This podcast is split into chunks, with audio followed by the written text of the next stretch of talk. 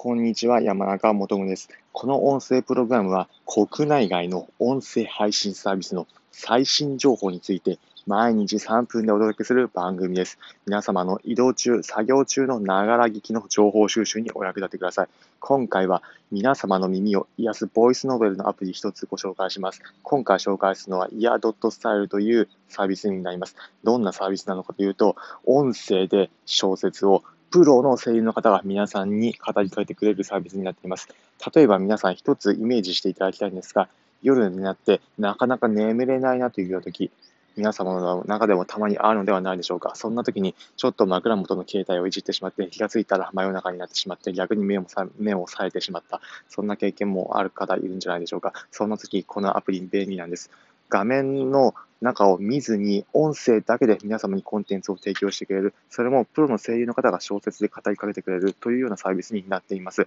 眠れない時に羊が1匹、羊が2匹、羊が3匹、うん羊が500匹というふうにま数えるのもいいんですが、それよりも音声で皆様に優しく語りかけてくれる。また小説になっているので、ストーリー性もあって気がついたら皆様が眠りの中に落ちているというような経験を味わうことができます。画面を見ずに語りかけてくれるので目が冴えるということもありません。このように様々な機械で使えるのが音声配信サービスです。今回は音声のボイスノベルのアプリ ear.style というサービスを紹介しました。ポッドキャストも配信しているので、このサービス内では様々な音声コンテンツを楽しめる方、楽しむことができます。プロの声優の方が皆様に小説を読んでくれるサービスになります。気になる方は、この音声、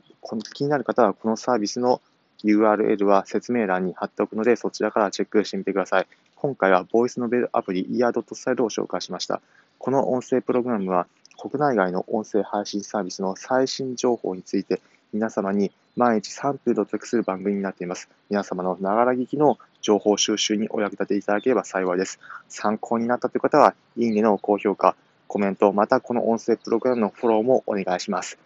それでは皆さん良い一日をまた次回お会いしましょう。